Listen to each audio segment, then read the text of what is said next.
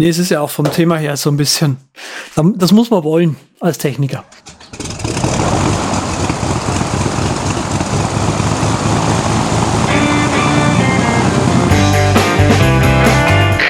Wir heißen Sie herzlich willkommen an Bord bei der Übercast. Ihr Flug beginnt in wenigen Sekunden. Die Piloten melden sich in Kürze persönlich vom Flugdeck bei Ihnen.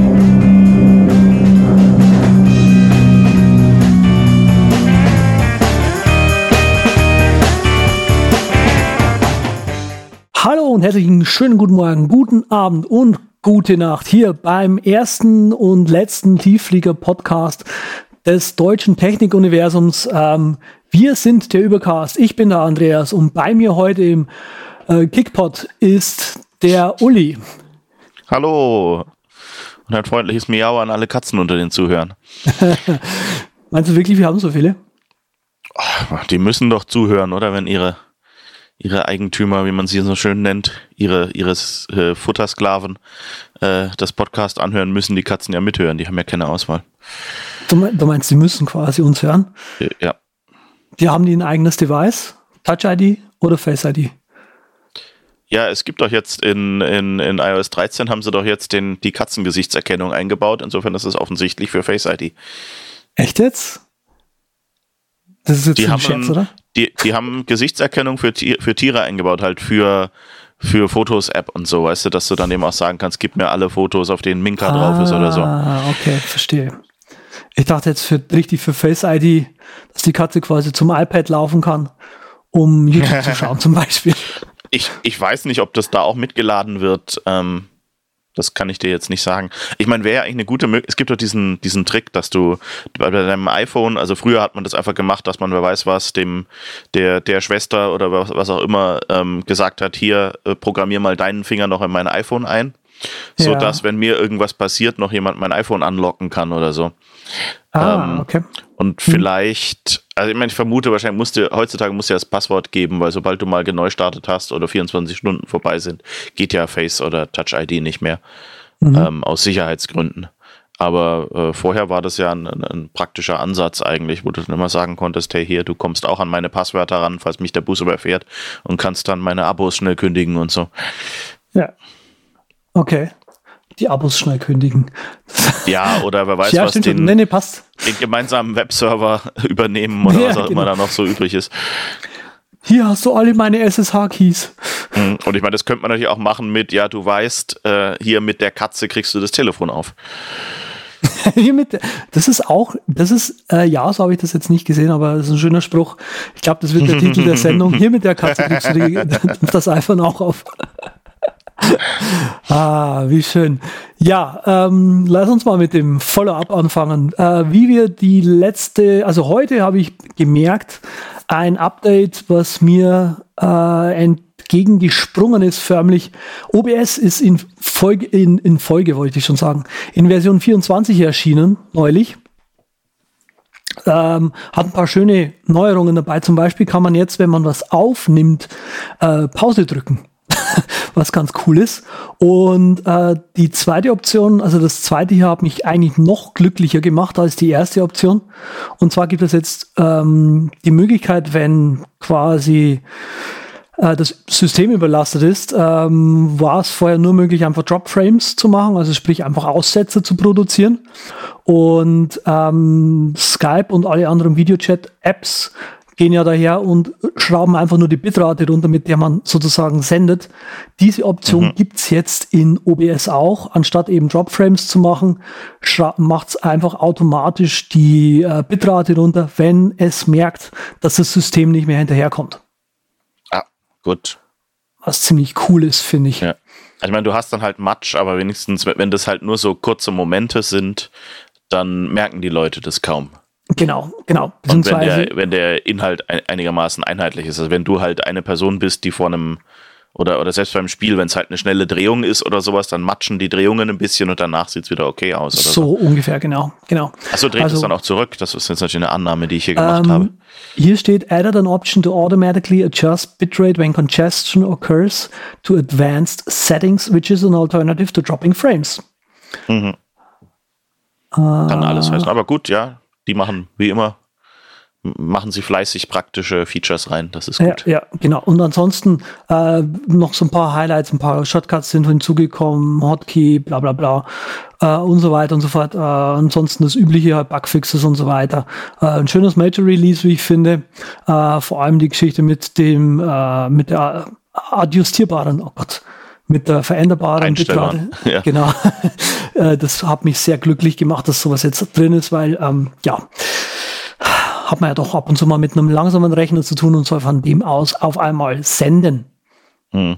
Ja, eben gerade wenn man Spiele streamt, da hast du es halt oft, dass der, du kommst in irgendeinen neuen Raum rein und da ist halt dann, weißt du, God Race und, und äh, riesige Schatten und wer weiß was alles und dein Rechner geht so für einen kurzen Moment in die Knie und wenn dann halt OBS einfach mal sagt, ich zeig jetzt gar nichts, ja, genau. Ähm, kommt genau, das also nicht da, gut.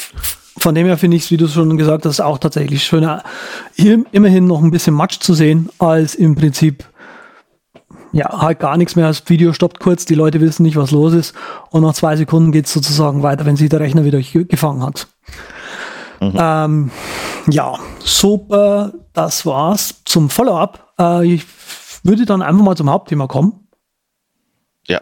Was okay. ist denn das Hauptthema? Das Hauptthema ist, nach der Mekun ist vor der Mekun. Wie es jedes Jahr heißt, hat auch dieses mhm. Jahr die McCoon wieder in, äh, in Deutschland, in Frankfurt stattgefunden. Ähm, zum, ich glaube, 13. oder 14. Mal jetzt schon, ne? Oder 12? Oh wie viel? Wissen wir gar nicht. Mein Bauch ne? würde eher sagen 12, aber ich habe es nicht wirklich im Kopf, also es kann ich sein, dass es nicht. falsch ist. Ich weiß nur, dass wir irgendwann mal die X hatten und X war ja die 10. Mhm. Vom Thomas aus. Wir können ja mal schauen, Archiv geht von 2008 bis 2019 jetzt. Also das heißt. Äh, das war die elfte. Rein rechnerisch gesehen. Zwölf. Zwölf. Acht ja auch noch mit. Ah, ja, stimmt. Stimmt. Gut, jetzt wissen wir es. Cool. Also, Dann war es die hey. äh, XII. Sie. Ähm, Sie ist die letzte McCoon Das kannst ja du sagen, ne? du kommst ja ursprünglich da aus der Gegend. Ja, ich, ich hoffe auch, ich habe den Akzent nicht zu arg falsch gemacht, weil. Du wohnst ja doch schon eine ganze ähm, Zeit lang hier in Deutschland, ne? Auch. Ja, ja. schon so fast 40 Jahre, ja. ja, genau. Äh, wie hast du die McCoon verbracht? Also, ähm, wie fandest du es dieses Jahr? So allgemein mal so gefragt. Ja, also man müsste vielleicht mal davor sagen, wir beide sind ja so leicht voreingenommen, weil wir ja so ja, mehr oder weniger so durch die Seitentür so mit zu den Organisatoren gehören inzwischen.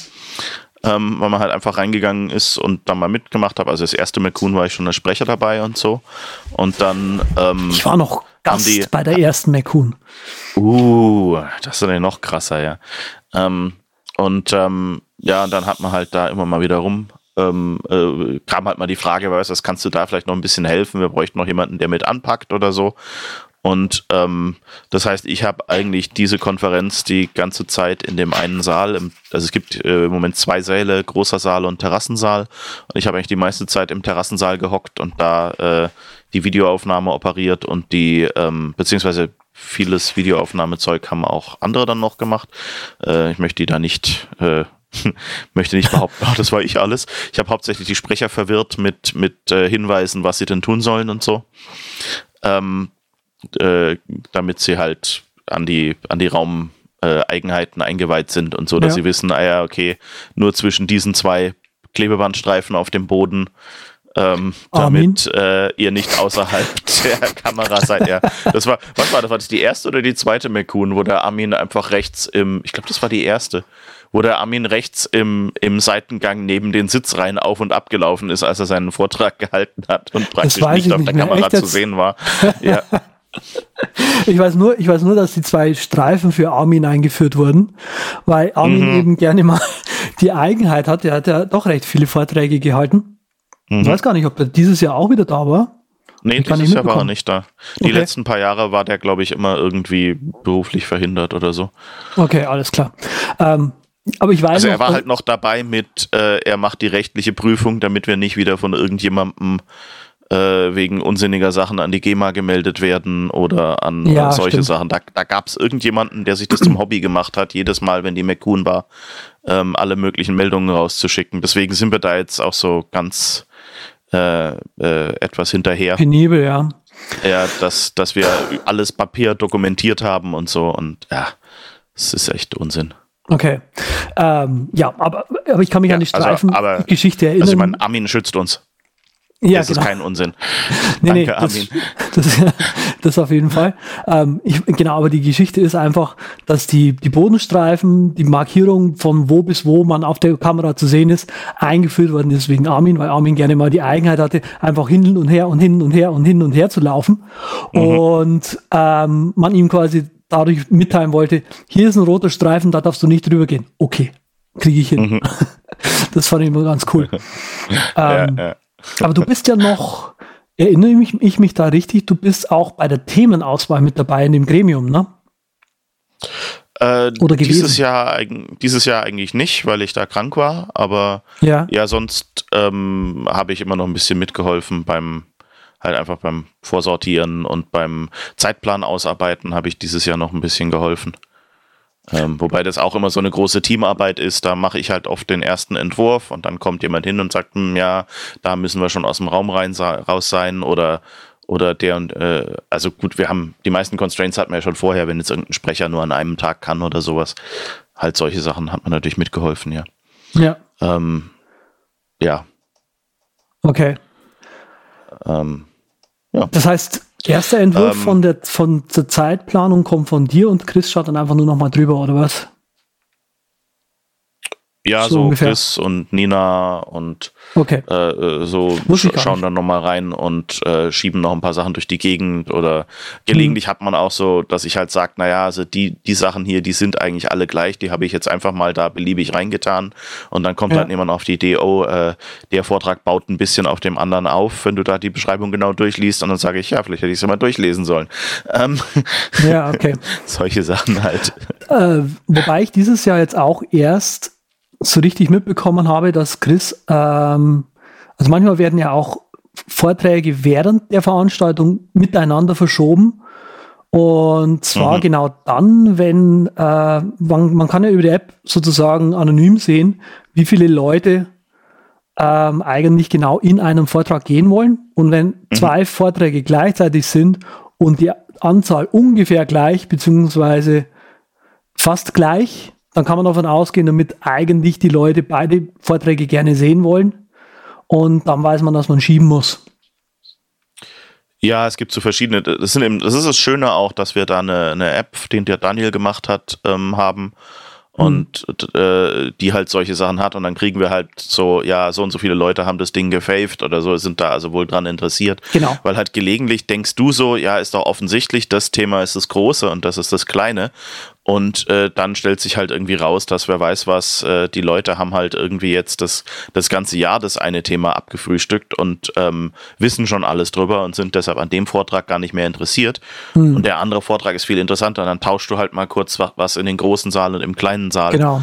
Einfach damit äh, genügend Sitzplätze zur Verfügung stehen und so. Genau. Oder genau. auch, wenn du halt siehst, nee, obwohl, das können wir nicht. Also ich meine, was natürlich auch nützlich wäre, was wir aber nicht können, was vielleicht auch ganz gut ist, privatsphärenmäßig, ist halt, du siehst ja auch nicht, ob jetzt vielleicht die Leute dann im selben Saal bleiben. Ja, Weil sonst könntest du das natürlich auch noch optimieren, aber das war ein doofer Ja, Gedanke, stimmt. weil das können wir eigentlich nicht. ja, ich glaube, dass dafür müsste die Konferenz auch einfach nochmal deutlich, also mindestens doppelt so groß sein, damit sich sowas äh, auszuwerten, denke ich, lohnt. Weil so kann man halt sagen, ja gut, dann geh halt schnell rüber. Oder Mhm. so ähnlich. Ich meine, du, du könntest natürlich, du könntest natürlich das schon relativ flott maschinell machen. Ähm, Hm. Ja klar, also, Also halt, das wäre, wär- glaube ich, nicht das große Problem.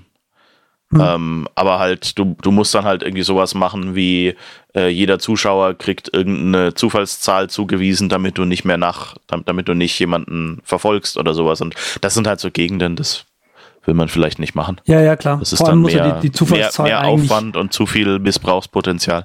Genau, also das mal, vor allem müsste man vielleicht, ja, also vor allem wenn die Zufallszahl ja gewählt worden ist, ist die Zufallszahl ja trotzdem über die, äh, über die Mekun weg äh, eindeutig, ne, ist ja egal.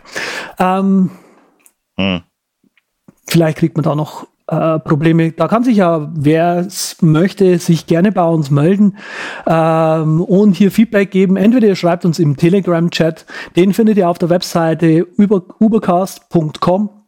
Ähm, da könnt ihr auch gerne eure Themenvorschläge loswerden.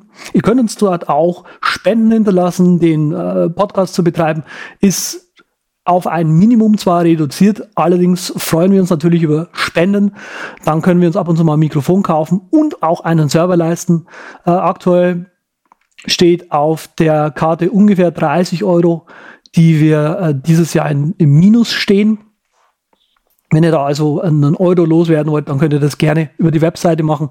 Dort findet ihr eine Spendenadresse. Und ansonsten, wenn ihr einen Sponsor habt, könnt ihr den auch gerne an uns weiterleiten. Wollt ihr eine äh, Sendung sponsern, kann man das sicher auch kostengünstig äh, und effektiv an unsere doch recht engagierte Hörerschaft einfach weitergeben. So als tolles Werbesignal. Mir ist gerade eingefallen, ne? wir haben, glaube ich, ja, mir ist gerade eingefallen, wir haben eigentlich gar nicht gesagt, was die McCoon eigentlich ist. Also die McCoon ist äh, eine Wobei wir Konferenz schon sehr oft über die McCoon hier gesprochen haben. Ah ja, aber du hast ja, hoffentlich haben wir gelegentlich neue Hörer, die das vielleicht ja, wissen wollen. So. Ähm, und wir wollen die ja nicht zwingen, dann äh, irgendwelches Gelaber von vor zwei Jahren anzuhören, ähm, wenn sie das Gelaber von jetzt schon kaum ertragen können. Ähm, okay, ähm, nee, also es ist einfach nur eine iOS und Mac Entwicklerkonferenz, so also so Apple Ökosystem ähm, halt und wo man halt dann Vorträge anhören kann und mit Leuten reden kann, was halt auch immer ein sehr großer Teil davon ist eigentlich für mich dass du halt einfach neuen Leuten begegnest und mit denen. Also ich bin mal irgendwann in den in, in unsere Cafeteria-Raum reingekommen und da saß dann jemand und hatte irgendeinen macOS 9 Emulator offen und dann äh, und hat sich gewundert, wie das denn damals wohl funktioniert hat. Und da ich das ja damals noch benutzt habe, nee. damit angefangen habe, konnte ich dann halt sagen, ja, hier mit dem Programm kannst du mal ein bisschen in Systeminnereien rumstochern und äh, naja, so ein Compiler, naja, das da, das du da hast, das ist ein Compiler, den kannst du mal installieren und so Zeug. Und dann konnte mhm. man halt mal ein bisschen damit rumspielen. Ähm, ist also immer ähm, ganz lustig, weil da halt so viele zu, zufällige Sachen dann auch entstehen. Ja, das stimmt. Wobei, äh, wenn man da im Team, so wie du und ich, dabei sind, ähm, ist die Menge an, an Leuten, die man vom letzten Jahr sozusagen wieder trifft, irgendwie enorm. Also man, man, man, man auf der ersten Mekun waren es noch relativ wenige und über die Jahre hinweg hat sich das dann so aufgebaut hin zu, keine Ahnung, mindestens, ich sage jetzt mal, 30, 40, 50 Leuten, die man einfach nur immer wieder trifft. ja, die, denen gefällt es, dann kommen sie wieder, ja. Äh, wobei ich es halt auch gut finde, es sind doch immer wieder neue Gesichter dabei und das finde ich auch ja, gut, weil halt, also ich meine, erstmal ist natürlich nicht gesund für eine Konferenz, wenn immer nur dieselben Leute hingehen. Dann ist es halt ein Clubtreffen oder so. Ähm, also insofern finde ich es immer gut, dass halt immer noch mal neue Leute nachkommen und dann äh, auch mal neue Ideen vorbeibringen und so. Mit den Vorträgen haben wir das ja auch, da werden ja immer neue reingereicht. Und da hast du dann immer mal wieder, hey, ja, schön. Ja, das stimmt. Wobei dieses ja. Jahr ja tatsächlich äh, eine Sache neu war, also komplett neu, mhm. dass die, äh, das erstes Mal die McCoon nicht mehr übers Wochenende war, also Freitag, äh, Samstag, Sonntag. Entschuldigung, ich musste gerade mal. Ah, Schwipschwap. Entschuldigung. Ich habe einen Leiden und das ist Schwipschwap. Äh, und zwar äh, die McCoon dieses Jahr nicht nur zwei Tage, sondern eben erstmalig drei Tage. Mhm. Und wohl auch das einzige Mal. Nächstes Jahr haben wir es wieder auf zwei zurückgeschraubt. Okay, alles klar. Ähm, und dieses Jahr war auch neu, äh, dass Workshops endlich mal hinzugekommen sind, so als zusätzliches festes Ding. Wir hatten die Jahre zuvor ja eigentlich nur einen Workshop in dem Sinne. Das war die, äh, die Werkstatt vom Peter und vom mhm. Alex. Ja. Und es war irgendwie auch kein richtiger Workshop dort, sondern mehr so, so ein, so ein Genius-Meeting, so in, in der Hinsicht. Ja, das quasi, mhm. man trifft sich dort, hey, ich habe ein Problem mit Code und so weiter. Und gut, wir schauen uns das in der Gruppe einfach mal an. Wer Zeit hat, schaut sich das mit dir an und man hilft sich sozusagen gegenseitig. Ich fand das Konzept immer total cool. Mhm. Ähm, und habe da schon früh überlegt, was man da auch noch zusätzlich machen kann, weil es gibt viele Leute, die auf die Mekun kommen, ähm, die, sage ich mal, nicht mit Code zu tun haben, eher so die Business, Marketing, Vertriebsleute, sage ich jetzt mal.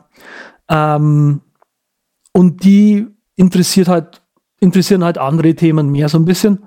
Und da habe ich schon diverse Versuche gestartet und diesen, dieses Jahr war das erste Jahr mal, wo richtige, in Anführungszeichen, Workshops dabei waren, wo man auch richtig was mit den Leuten wirken kann. Ähm, mhm. Und das fand ich ziemlich cool, weil ähm, damit so ein bisschen dieses, dieses Werkstattding so ein bisschen weggefallen ist. Ich weiß gar nicht, gab es dieses Jahr überhaupt eine Werkstatt?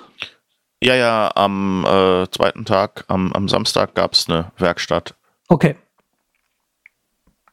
Ja, das ist ja schon mal cool, dass es das noch gibt. Ja. Allerdings ist so dieser Fokus einfach weg, dass es nur die Werkstatt gibt, die so als, die so neben den, äh, neben den, ähm, ich sage mal, Vorträgen passiert, sondern da passieren noch andere Sachen, wie zum Beispiel, was gab es, ein Code Retreat, ne? Ja, in dem bin ich jetzt nicht rein, aber das hat, glaube ich, der Michael Tietze mit zu verantworten. Insofern Christian. kann man da eigentlich sagen, äh, habe ich Michael gesagt? Ja, das habe Michael Christian gesagt. Christian. natürlich, ja. Ja. ähm, ich habe ja schon an, äh, mein aktueller Job ist ja äh, an Code zu arbeiten, den Christian geschrieben hat. Insofern ähm, habe so. ich da jetzt äh, auch eine, eine, Übersicht, was der eigentlich drauf hat. Und äh, äh, kann da eigentlich mit mir Zuversicht sagen, dass der Talk war, aber da war ich halt anderweitig beschäftigt. Ähm, ähm, ja, eben, also das war halt das Test-Driven Development Code Retreat, äh, DRY ah, ja, und stimmt. Clean. Also ähm, äh, ich habe nur so, ähm, so zwischen Tür und Angel mal ein bisschen mit ihm geredet und es war eigentlich schon ganz lustig. Also so halt, weil du, weil, weil er halt wirklich das äh, so durchgeplant hat für, also jetzt erst mache ich mit den Leuten mal was ganz einfach und dann äh, hat er ihnen halt im, im Rahmen des Projekts dann so, so Zeug gegeben, wo halt dann das Test-Driven Development nicht mehr so einfach ist. Und eben, das ist halt ideal, ähm, weil halt, also es, es gibt ja dieses, also Test-Driven Development heißt ja, du schreibst erstmal ein Programm, das deinen Code testet, bevor du den Code eigentlich geschrieben hast. Also das heißt, du schreibst ja äh, die sozusagen, wenn ich jetzt in dieses Programm die Daten reinstecke, muss das rauskommen. So ein Programm schreibst du, das einfach prüft, das also die Daten reinsteckt und danach ähm, halt die Ausgabe überprüft. So in der Regel, so mal als ganz vereinfachtes Beispiel. Und ähm, dann ähm, äh, und dann schreibst du erst den Code, der es wirklich macht. Und das heißt, das erste Mal, wenn du dieses Programm laufen lässt, dein Testprogramm, dann sagt es halt, nee, stimmt nicht überein, weil es kam ja nicht, du hast den Code ja noch nicht geschrieben, der das richtige Ergebnis gibt. Ja. Und ähm, der Vorteil daran ist halt, dass du eben vermeid, dass du erstmal ganz klar definiert hast, was denn eigentlich gültig ist, in das Programm einzugeben und aus dem rauszukriegen und eben, dass du alle Grenz-Edge-Cases, also alle, alle ähm, wie soll man sagen, ich weiß nicht, wie das mathematische Wort heißt. Ähm, also alle Extremfälle heißt, sozusagen. Ich, Extremfall, ja. Randfälle. Sowas Rand, in der Richtung. Randunfall. Ja, sowas.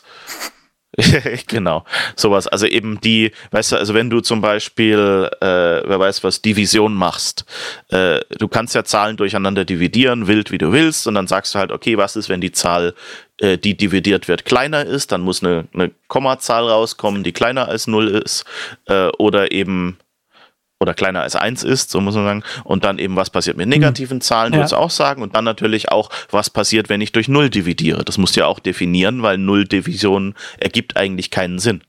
Du kannst sagen, ich teile es nicht, das ist durch 1 teilen.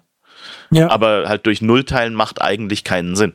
Genau, mathematisch gesehen. In, ja, auch logisch. So. Ja. Ähm, und es gibt natürlich dann einige Fälle, in denen du sagst, naja, im Nullfall, äh, da ist die Zahl einfach nur zu klein geworden, da mache ich dann das gleiche, wie wenn es durch 0,001 dividiert wird oder sowas. Aber das musst du halt für den Code, den du schreibst, dann wirklich selber entscheiden. Und in den meisten Fällen sagt man halt einfach beim Fall 0, der ist ungültig und dann muss ein Fehler zurückkommen oder so. Und halt das alles definierst mhm. du dann eben schon mal vorher. Und wenn du dann dein Programm schreibst, ähm, ist es halt dann auch schwerer, da irgendwie Fehler zu machen. Und wenn du halt irgendeinen von diesen Fällen nicht abgedeckt hast, ähm, dann scheitert halt dein Test und dann weißt du, oh, da muss ich noch Code dafür schreiben. Stimmt. Ja. Und es ist auch gut, wenn du also irgendwie mitten im Programmieren unterbrochen wirst okay. und so. Aber halt, das sind ja die einfachen Fälle in Anführungszeichen. Dann gibt es eben Fälle, in denen ist es nicht so klar, welche Fälle denn alle getestet werden müssen. Oder noch schwerer, ähm, wie du denn das überhaupt testen sollst. Weil wenn du zum Beispiel mit einem äh, Webserver, also mit Facebook redest oder sowas. Du willst nicht, dass dein Test an Facebook Nachrichten schickt, weil dann würde der ständig in irgendeinem Facebook-Account Postings erstellen oder sonst was, die nur Müll sind, nur fürs Testen sind. Oder würde, ähm, wenn der Facebook-Server mal down ist, scheitern deine Tests und dann denkst du, du hast einen Programmierfehler oder so. Also, es ist halt schwer. Und ähm, eben in dem Workshop wurden dann eben solche Fälle wirklich vorsätzlich hervorgerufen. Und dann hattest du eben den Christian und den Oliver daneben stehen, die gesagt haben, hey, ähm, hier ist dein Fehler, hier ist dein Problem. Ja, ja, und vor allem die dann gesagt haben, ja, siehst du, also das ist das Problem. Und mal gefragt haben, wie würdest du denn das lösen? Und dann vielleicht deine okay. Lösung in die richtige Richtung Verstehe. gelenkt haben. Was dann eben heißt, ähm, also richtig, äh, also so wie man sich das eigentlich vorstellt, einen richtigen Workshop. Die Leute erarbeiten mhm. sich ein Wissen sozusagen selbst. Äh, jeder arbeitet im Prinzip in seiner eigenen Geschwindigkeit auf ein Ziel hin, aber am Schluss vom mhm. Workshop sind alle am gleichen Ziel angekommen. Genau. Und hm. eben, du hast halt die Experten da, die dir denn eben, wenn du dann sagst, also ich weiß, das Problem ist das und das und das, aber ich komme einfach auf keine gute Lösung oder ich habe hier die drei Lösungen und alle machen mich irgendwie nicht glücklich und dann sagt jemand, ja, wenn du die eine Lösung so und so modifizierst, dann ja. ist sie plötzlich viel besser zum, oder zumindest besser als die anderen zwei und dann fühlst du dich nicht mehr ganz so schlecht. Oder eben, ja, da gibt es keine gute Lösung für das Problem, da musst du halt die, den einen Test, also zum Beispiel bei Netzwerk-Requests macht man es ja in der Regel so, dass man mockt, also das heißt, dass man ein, äh, ein Objekt macht, das aussieht wie ein Netzwerkserver und ähm, hm. einfach hm. eine Liste von, von Anfragen und Antworten hat in sich drin und wenn du eben die richtige Anfrage schickst, schickt es dir die richtige Antwort zurück. Und dann weißt Als du halt, okay, mein, mein, ja, als Test. Und hm, dann okay, kannst Sinn. du halt, ohne dass du mit dem Facebook-Server redest, kannst du dann eben deinen, deinen Netzwerkcode testen oder so. Aber ah, dann musst du eben deinen Netzwerkcode hm. so umschreiben, dass, du, dass er eben nicht nur mit dem Internet redet, sondern dass er auch mit diesem extra gemockten Objekt, also, also Mock ist, äh, wie soll man sagen, eine Attrappe. Ähm, also, dass es dann eben mit einer Attrappe reden kann. Ja. Okay. Ähm, ja. Ja, was, was gab es noch für andere Workshops? Äh, denen, in denen ich mich sogar ein, ein Stündchen reingesetzt habe, weil ich da gerade eine Lücke hatte, äh, war die Einführung in die Embedded-Welt mit ESP32. Das war also so wirklich so, ähm, so ein Mini-Prozessor, der so ein kleiner, ganz winziger Rechner ist. So wenn Vielleicht einige Zuhörer haben vielleicht schon vom Arduino oder vom Raspberry Pi gehört, so sowas ja. in der Richtung. ESP32 ist auch sowas. Und das war halt ganz schön, weil die haben dann auch so die Geschichte und so ein bisschen noch beleuchtet und so. Wir hatten auch mal eine äh, Sendung zum Raspberry gemacht, als ich mir den gekauft habe. Äh, mhm. Da ist inzwischen eine Vierer-Version rausgekommen, die 4K-Videos kann. Mhm. Also was ziemlich cool ist. Ja, das finde ich genial. Also ich habe noch den, den Vorgänger, ich weiß nicht, was das ist, äh, irgendwie 2 Revision B oder sowas, keine Ahnung. Oder okay. was immer, also so. Ähm, also Videos, äh, Videos kann halt schauen, kann man auf dem Ding halt vergessen. Auf dem Dreier auch. Also auf meinem ist es so, der ist, der kann gerade so HD. Ich, also ich weiß nicht genau, ja, aber also Krass. halt, du merkst, er ächzt, weißt du, also so. Ja. Es ist dafür gedacht, dass du halt, wenn du, äh, der, der, Raspberry Pi ist ja eigentlich so als, als Prototyp-Board gedacht, dass du, wenn du irgendwas mit einem kleinen Rechner drin bauen möchtest, ähm, das eben auf diesem Board mit anstecken und so schon mal machen kannst und dann am Schluss sagen kannst, okay, die fünf Chips brauche nicht, brauche ich nicht und dann gehst du zu der Firma, die das Ding erfunden hat, hin und sagst, hier, baut mir mhm. doch ein Board, auf dem nur die acht Chips drauf sind ähm, und äh, steckt mir das ins Gehäuse von einem Fernseher oder was auch immer. Und dann ja. hast du halt wirklich dein finales Gerät. Und eben, und, und dieser Raspberry Pi, den ich habe, ich weiß jetzt leider nicht, welches Modell es war, ähm, der ist halt so dafür gedacht, dass du zum Beispiel halt ein, ein 1080p, also Full HD Display äh, betreiben könntest, so an einer Haltestellenanzeige oder sonst irgendwas. Ja. Und darauf halt Filme abspielen könntest und so. Ich habe den schon benutzt, um Twitch anzuschauen, aber der ächzt schon sehr. Also du merkst ja. halt so, genau. ähm, das, ähm, also er kann eigentlich gerade so H264 Video decoden und in HD anzeigen, aber eben wenn dann noch das Internet dazu kommt, dann ist er an der Oberkante. Okay, ich verstehe. Aber also, es ist also, ich finde, das ist ein geniales Gerät eben und diese ganzen kleinen Boards, die es da jetzt gibt, sind halt richtig nützlich. Genau, also da war auch genau mein Problem mit dem, mit dem äh, Raspberry. Das war, ich habe das 3 Plus Modell. Ähm, und wie du schon sagst, also HD-Film abspielen, soweit bin ich nicht gekommen, weil ich wollte halt einfach nur ein YouTube-Video in HD schauen. Und da kommt ja quasi dann das Internet dazu, wie du gerade schon gesagt hast. Und da ist dann mhm. einfach bei dem, äh, beim Raspberry Pi irgendwie so, okay, jetzt, jetzt kann ich nicht mehr, ich mag nicht mehr.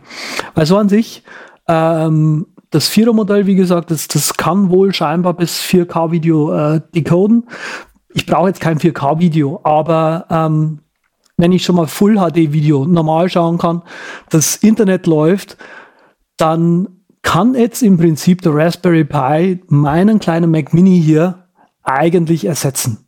Weil ich brauche mhm. von diesem Rechner nichts anderes als im Grunde genommen ähm, im Browser YouTube-Videos schauen und er muss halt irgendwie übers Netzwerk erreichbar sein, damit ich darauf mein ähm, äh, mein, mein, mein äh, Time Machine Backup sozusagen drauf machen kann. Und da gibt's ja für, für Linux auch diverse Pakete, die quasi einen, einen, einen Time Machine Server sozusagen herstellen. Äh, mhm. Beziehungsweise über Carbon Copy Cloner. Ich habe jetzt wieder auf Carbon Copy Cloner umge umgesattelt, weil das Time Machine einfach scheiße ist. Das hoffe ich mal, dass das mal überarbeitet wird, weil das immer wieder alle, alle Vierteljahr ein neues, äh, oder halbe Jahr, sage ich mal, ein neues Time Machine Backup von neu auffangen müssen, ist einfach ein bisschen ätzend.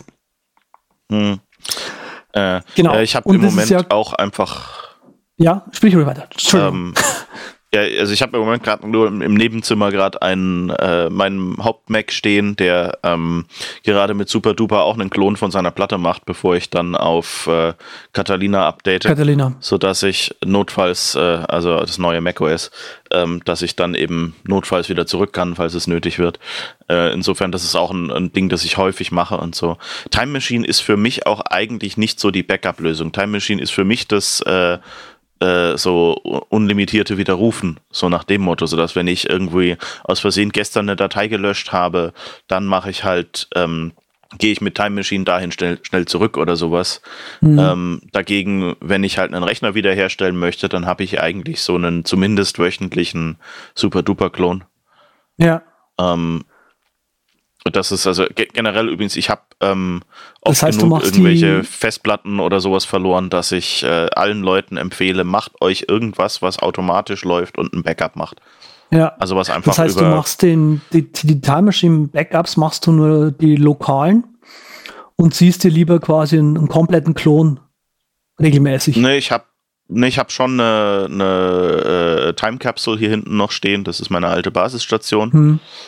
Ähm, aber halt, ähm, äh, ja, hab halt einfach, das ist was, worauf ich mich nicht so verlasse. Weil eben, du hast öfter diese Sache, wo es dann plötzlich heißt, ja, äh, ja, jetzt muss, muss ich mal das Backup komplett platt machen und neu machen. Ja, und sowas. Genau, das, das ist heißt, mein Problem ist, damit. Ja, und halt, und das Wiederherstellen dauert auch relativ lange und so ein Super-Duper-Klon ist halt, der macht im Prinzip einfach alles platt und spielt es neu auf. Insofern ist das so eine, eine etwas andere Art von, vom Backup. Von, ähm, ja. Dagegen Time Machine macht ja praktisch erst eine Systeminstallation und dann da oben drauf kopiert es dann deine Dateien rein. Okay.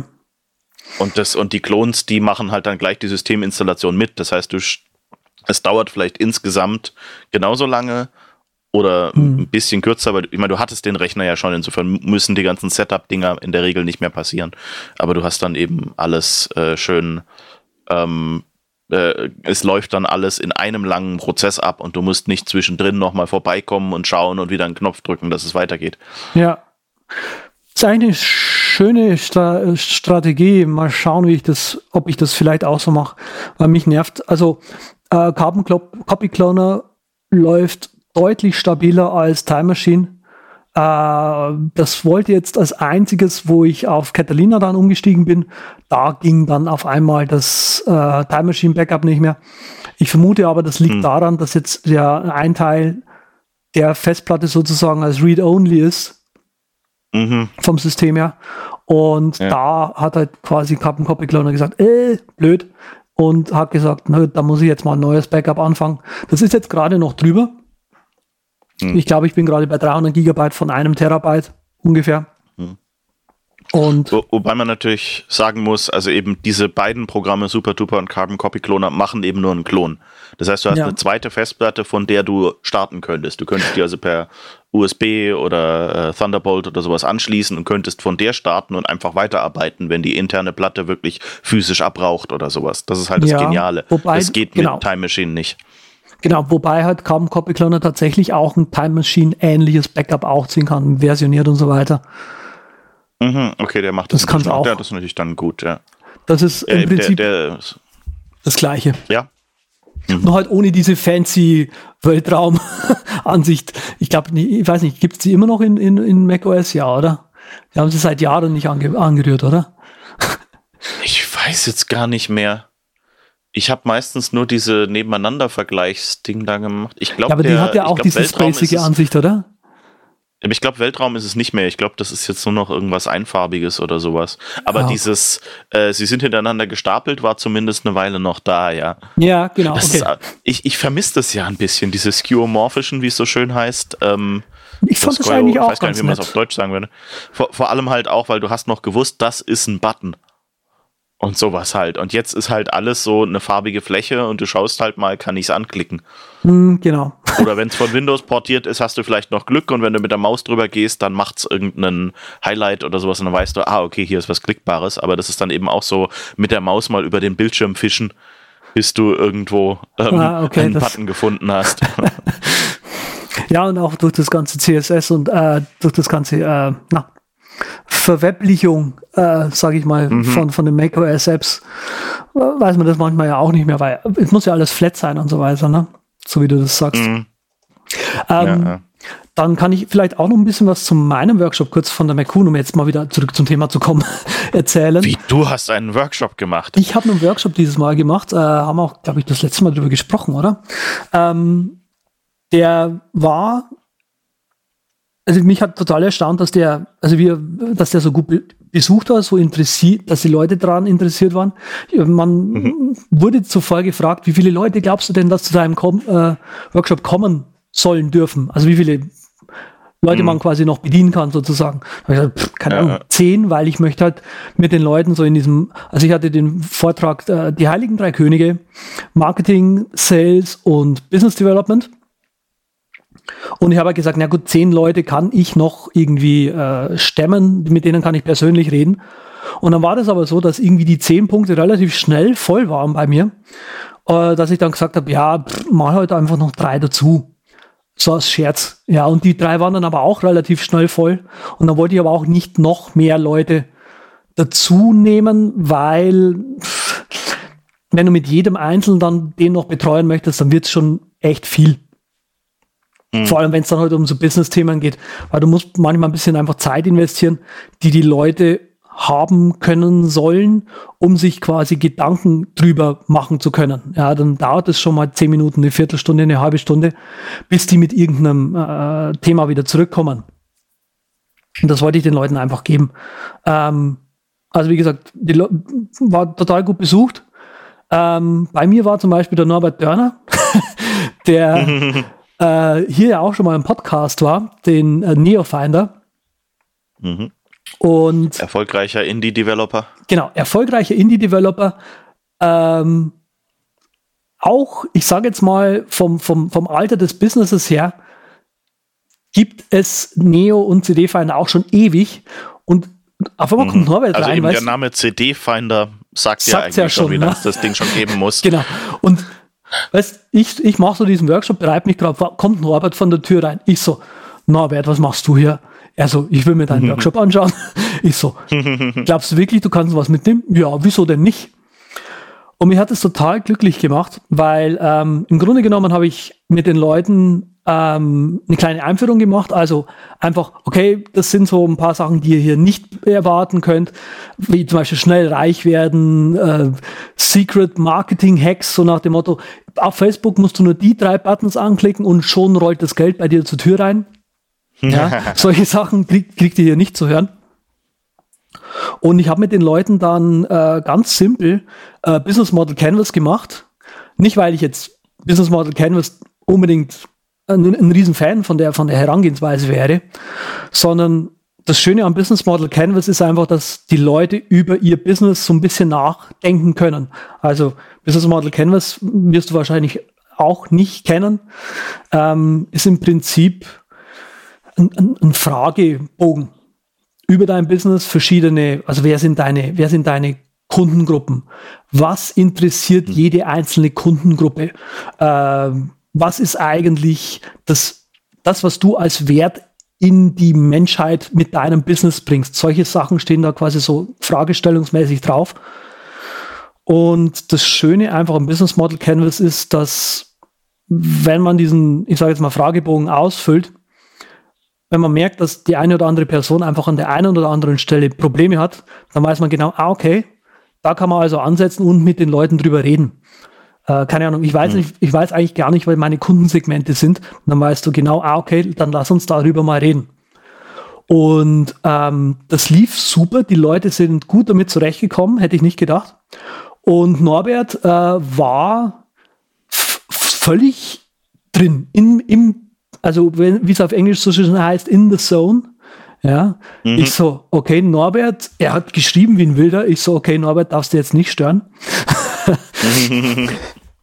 Und neben ihm war auch ein Kollege, der war auch völlig, völlig weg. Der war, die haben sich total gut konzentriert. Da habe ich gedacht, okay, alles gleich, zu den beiden gehe ich zuletzt. und ähm, mit den anderen diverse äh, Unterhaltungen gefahren über ihr Business. Der eine hat äh, so ein B2B-Business, äh, die andere hatte ähm, zwei waren dabei, die haben auch so ein B2B-Business, was recht spitz ist und beide sind eigentlich gegenseitig Konkurrenten und waren dann im gleichen Workshop. Das war schon ziemlich spannend, weil sie beide das Gleiche wollen. Aber mhm. naja, natürlich will der eine dem anderen das Business-Know-how natürlich nicht geben. Ja, es ist Mhm. Spannend, spannend, um es mal ganz gelinde auszudrücken. Äh, ja. Diverse Leute von irgendwelchen App-Entwicklerfirmen waren da ähm, und die waren hellauf begeistert, die Leute.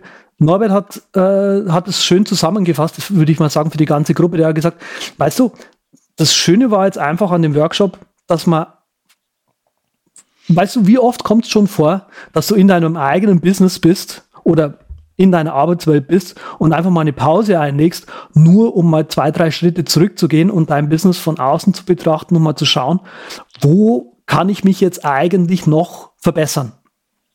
Mhm. Wo es eben nicht mehr nur stur um Code geht. Und ähm, das ist so die Quintessenz, die die anderen Kursteilnehmer oder Workshop-Teilnehmer bestätigt haben.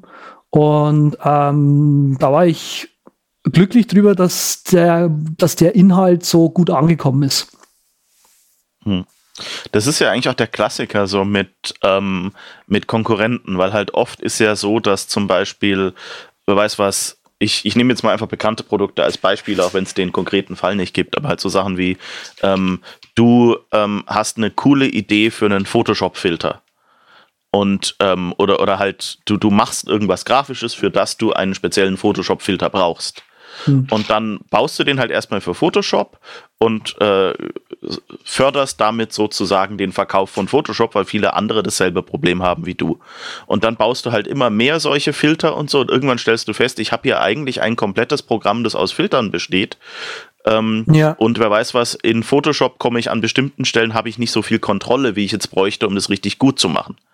Und dann gehst du halt hin und sagst, naja, dann muss ich wohl äh, gezwungenermaßen ähm, äh, meinen eigenen mein eigenes Programm schreiben, das diese ganzen Filter drin haben kann und das mir halt diese Kontrolle bietet. Kontrolle wieder und gibt. plötzlich und plötzlich bist du der Entwickler eines Photoshop-Konkurrenten. So mehr oder weniger versehentlich. Ähm, ich verstehe, was du also meinst, das, ja. Das hm. passiert ja bei, bei vielen so, dass, dass du also erstmal bist du Partner und irgendwann äh, gehen die Anforderungen leicht auseinander aber da es ja immer noch überlappend ist, stellst du dann plötzlich halt, wirst du vom Partner plötzlich zum härtesten Konkurrenten. Und deshalb gibt es halt so viele Konkurrenten, die sich auch nicht riechen können.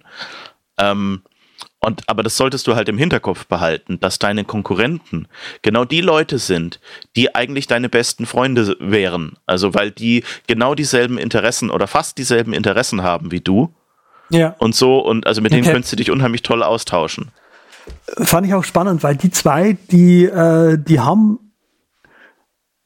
die haben jetzt kein freundschaftliches Verhältnis zueinander natürlich, aber den beiden hm. ist schon klar, also arbeiten beide für eine Firma, wobei ich noch nicht so genau durchgestiegen habe, ob die einen größer sind als die anderen, aber ist auch egal, ja. Ähm, hm.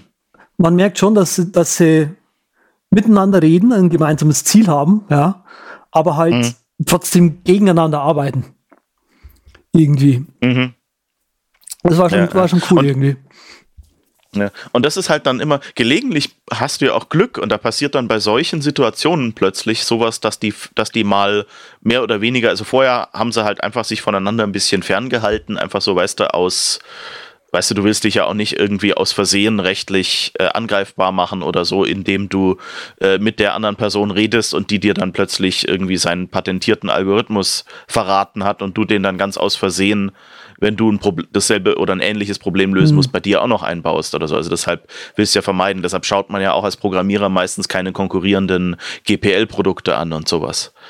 Ähm, also den Code von denen. Ähm, und ähm, äh, gelegentlich gibt es dann aber halt Momente, wo, wenn sie dann in so einer Situation plötzlich gezwungen werden, miteinander zu reden, dass dann plötzlich jemand hinkommt und sagt, du, weißt du was, wir haben doch eigentlich die gleiche Meinung und das Geschäft ja. geht für uns beide gerade ein bisschen runter. Warum tun wir uns nicht einfach zusammen und bauen ein großes Produkt oder so? Ja, und plötzlich hast du dann passieren.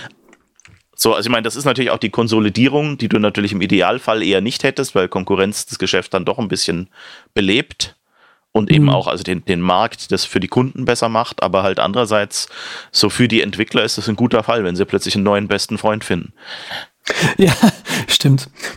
Ich, wie gesagt, ich fand das, fand das total spannend. Ähm, die mhm. zwei fanden das auch total spannend. Äh, also man mhm. hat, äh, wie gesagt, man hat jetzt nicht gemerkt, dass das großartig Konkurrenz oder sowas wäre, sondern halt, mhm. ja, Arbeitskollegen. Es gibt ja auch gelegentlich so, so Fälle, wo du halt ähm, wo jeder dann doch irgendwie seine Nische hat und in dem Moment ja, genau. ist es ihnen vielleicht klar geworden, okay, das ist meine Nische, das ist dem seine Nische und vielleicht sagt man das dem anderen auch nicht, dass man gar nicht auf seine Nische zielt, weil sonst will er vielleicht die eigene Nische auch haben. Ähm, weißt du so, also da kann ich mir vorstellen, dass das da auch Misstrauen sein, ein bisschen ja. mit ist. Wobei, wobei, wie gesagt, ich, ich kann halt, man hat so, ganz vorsichtig gesagt, man hat dem einen angemerkt, er kommt vielleicht aus einer größeren Firma und der andere arbeitet alleine. Also, mhm. ähm, ja. Ne?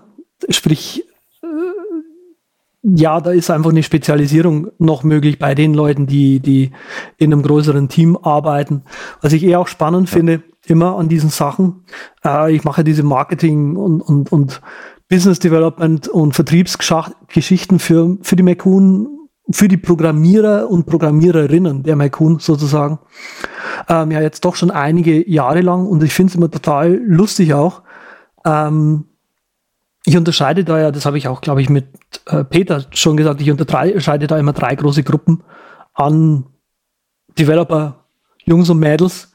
Äh, das ist einmal der, der Einzelkämpfer, der als Contractor arbeitet, also sowas wie der Peter, hm. der im Prinzip wenig Interesse daran hat, einen eigenen, ein eigenes App zu haben, sondern einfach nur, okay, ich mache für meine Kunden das, was sie halt haben wollen und hege mhm. daran eigentlich keinen kein, keinen Anspruch. Und dann gibt es die anderen, die ihr eigenes App machen wollen, der typische Indie-Developer.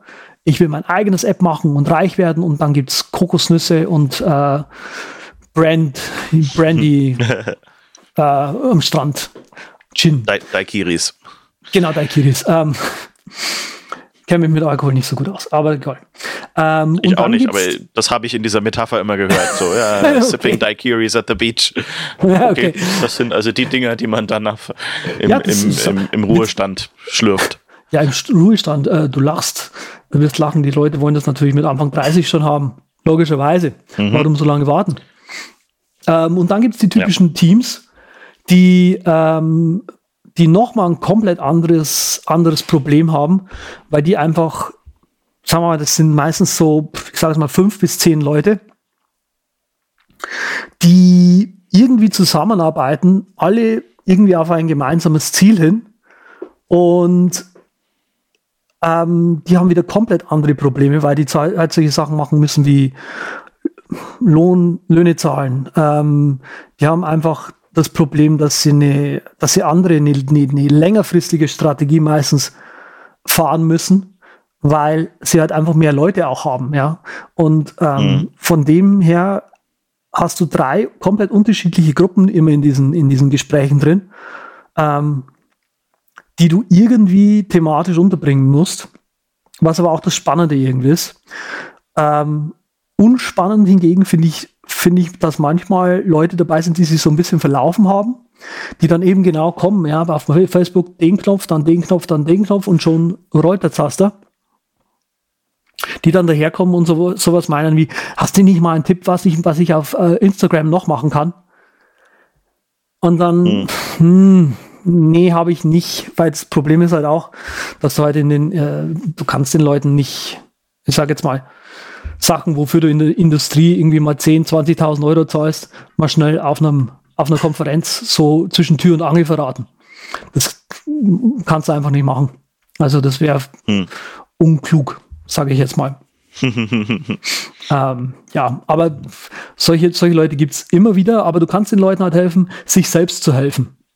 Also du kannst halt sagen, ja, naja, ne, also wenn du B2B-Business hast, dann kann das, kannst du mal versuchen, hier in die Richtung zu gehen und mal schauen, was da so ein bisschen los ist. Also häufig hatten wir, was hatten wir denn? Eben irgendwie, wie baue ich ein B2B-Business auf?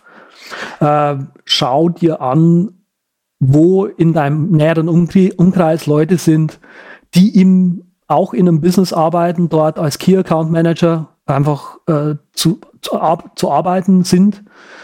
Äh, äh, und was die für Probleme haben und wie du denen ein Produkt schmackhaft machst. Vielleicht kriegst du ja die Präsentation von einem von einem Konkurrenten mal in die, in die Hand oder von einem anderen, der den versucht hat, irgendein Produkt aufzuschwatzen, dann kann man sich da drauf, daran äh, so ein bisschen orientieren. Und dann mhm. haben wir schon mal ein paar Leute, mit denen man so ins Gespräch kommen kann. Also, das sind so einfache Sachen, die man den Leuten immer wieder geben kann. Ähm, weil dann hab ich, hat man nichts verraten, was, äh, ich sage jetzt mal, viel Business Geld kosten würde, also viel, viel, äh, wo man viel Geschäft verlieren würde. Und die Leute haben den, mhm. den Vorteil, sie können sich selbst erarbeiten. Und man hat ihnen aber ich meine, auch trotzdem was gegeben. Es geht ja nicht nur darum, dass deine Abrechnung funktioniert, sondern natürlich auch darum, dass ähm, die Sachen, die du machst, die sind ja dann auch spezifisch auf das Unternehmen, genau. das du berätst, äh, mhm. abgestimmt und solche Sachen halt. Und nicht alles geht für alle. Das heißt, du wirst natürlich auch jetzt zwischen Tür und Angel auf der ja, Konferenz nicht so ähm, nicht so tief Einblick in den ihr ihre Firma machen können. Einfach auch mit, du hast hier einen Workshop mit noch zehn anderen Leuten, genau. die ja auch alle noch was von dir sehen wollen. Also so klar genau, ist natürlich. Das, das kommt halt immer noch ähm, erschwerend hinzu. So eine Konferenz ist ein ganz anderer Umstand und es gibt halt immer noch einen Grund, jemanden anzuheuern und zu sagen, okay, hier, das ist unsere Firma, das tun wir alles und so und wie können wir das jetzt lösen? Und bestimmte bestimmte Tipps funktionieren ja gar nicht für genau. bestimmte Firmen oder in bestimmten Branchen und sowas. Genau, also deswegen und das, kannst, kannst ähm. Ich zehre immer noch von einem Talk, den ich mal, ich glaube in den späten 90ern wurde der gehalten, Hacking the Press von Adam Engst. Das ist der von Titbits und diesen ganzen Take Control mhm. E-Books. Und ähm, der hat damals ähm, halt so einen Talk gehalten über wie, also eben praktisch mit spezifischem Fokus auf die Presse. Dass du eben rausfindest, was braucht denn die Presse? Und er hat mal so den Alltag eines, eines Redakteurs erklärt und so und eben gesagt, okay, und, und so zeigst du denen deine App oder lieferst du denen Infos über deine App, sodass sie dann möglichst effizient daraus was machen können. Und das heißt, ähm, die werden natürlich die Produkte, die sie selber genial finden, da machen sie sich, äh, da, da machen sie sich unverhältnismäßig Mühe, ähm, da Informationen noch zusammenzusammeln. Aber halt, wenn sie dann halt noch fünf Minuten zwischendrin haben und deine Beschreibung gut ist, dann kriegst du halt einen unverhältnismäßig guten Artikel für ähm, äh, in fünf Minuten und den tun sie dann auch in ihre Zeitung rein, wo Platz ist. Und so geht das natürlich mit, mit jeder Person, mit der du zu tun hast, also auch in, in Geschäftsberatung oder sowas eben, dass du rausfinden ja. musst, was haben die denn für Probleme, was wollen die, was will ich, genau. wie bringen wir das unter einen Hut. Ich verstehe, was du sagen möchtest. Das und eben bei Instagram zum Beispiel ja auch so. Genau. Dass du da, ähm, da die Leute, die bei Instagram irgendwas abonnieren, die wollen, ich meine, es ist, glaube ich, hauptsächlich Bilder und Filme, so wie ich das verstehe. Oder vielleicht ist es auch nur mein Use Case. Und eben, das heißt, du musst natürlich entsprechend irgendein Produkt haben, das sich für so eine Präsentation anbietet und wo du nicht einfach nur jeden Tag, äh, weißt du, aus deinem Katalog ein Foto postest, sondern eben irgendwas lieferst, was noch interessant ist, auch für die Leute, die vielleicht gerade bei dir gekauft haben und jetzt nichts einkaufen wollen, damit ja. sie da bleiben, weil sonst bestellen sie dich einfach wieder ab. Das ist, das ist im Prinzip genau das, was ich meinte mit, ähm, ja, das ist im Prinzip genau das, was dann im Prinzip das, das, das Geld eigentlich auch wert ist, dass man sich eigentlich mhm. mit den Leuten da äh, so intensiv beschäftigt. Ähm, das ist natürlich richtig. Äh, zwischen mhm. Tür und Angel kann man immer nur irgendwie so ein bisschen was Generalisiertes geben äh, als Tipp. Ähm, mhm vor allem darf man nicht vergessen auf solchen Konferenzen, also das ist jetzt auf nicht unbedingt auf die Mekun und meinen Workshop bezogen, sondern was ich häufig als Problem habe, wenn ich solche Marketing, äh, hm, Marketing-Vorträge von irgendwelchen Konferenzen sehe, die kratzen halt immer sehr an der Oberfläche. Ähm, eben genau aus dem Grund, da werden irgendwie Tipps gegeben, wo du, wenn du die Person schon reden hörst, weißt, gut, also das ist jetzt eine nette Idee, die hat man mal gehabt, ja, ähm, die kursiert tatsächlich, aber ausprobiert hat, hast du das noch nie, weil sonst würdest du es nicht empfehlen, weil da wüsstest nämlich, dass es nicht funktioniert. Mhm. Ähm, aber solche Sachen werden halt gerne mal auf, auf Konferenzen halt äh, als, als Tipp mitgegeben. Ich sage jetzt nicht, dass Adam Angst natürlich solche Tipps geben würde. Ja. Ähm, also es war, ist mehr so generell. Ja. Du kannst halt ja. nur einen generellen Tipp geben und sagen, hey, vielleicht funktioniert es bei dir ja. Also äh, aber manche Sachen denke ich mir so, oh Gott, Newsletter aufbauen zum Beispiel. Ähm, ja, wenn es funktioniert, ist nett. Ansonsten ist es nur eine generelle Idee, die man mal den Leuten sozusagen einfach mal so gibt. Naja, lange Rede, hm. kurzer hm. Sinn. Äh, die Leute waren total begeistert. Ich hatte junge Unternehmer dabei, ich hatte ältere Unternehmer dabei, die schon seit über 20, also jetzt nicht nur Norbert, sondern zwei, drei, vier andere noch, die seit über 20 Jahren ein, ein eigenes Business führen. Und einfach aus der, also wir hatten eben, wie gesagt, eine kleine Einführungsrunde, die habe ich natürlich möglichst kurz gehalten. Dann eben diese Erarbeitungszeit, sage ich jetzt einfach mal. Und dann gab es im Prinzip Einzelgespräche beziehungsweise Gruppendiskussionen, wo man gegenseitig sich auch sehr viel Wert äh, mitgegeben hat, weil die Leute einfach mal gemerkt haben, ah, okay, stimmt, das kann ich so machen, das kann ich so machen. Ähm, ein, ein Tipp zum Beispiel, den ich äh, den kann ich noch mitgeben. Äh, das ist ein Geschäftsführer aus Luxemburg von so einer Webagentur. Die machen so Web-Apps im Großen und Ganzen. Ähm, und äh, ja, wie hat er gemeint? Ähm, ja, wir sind nur vier Leute und wenn wir halt mal was, wenn wir halt mal größere Schritte machen wollen, dann ist immer das Problem, dass halt die, die, die Kostendeckelung das große Problem ist. Also im Prinzip fahren sie halt kostendeckend aber mhm. um quasi mal das Business zu, zu developen, müsste halt quasi von der Kostendecke zur, zur, zur Gewinnmarge, sage ich mal, einfach noch ein bisschen mehr Luft sein.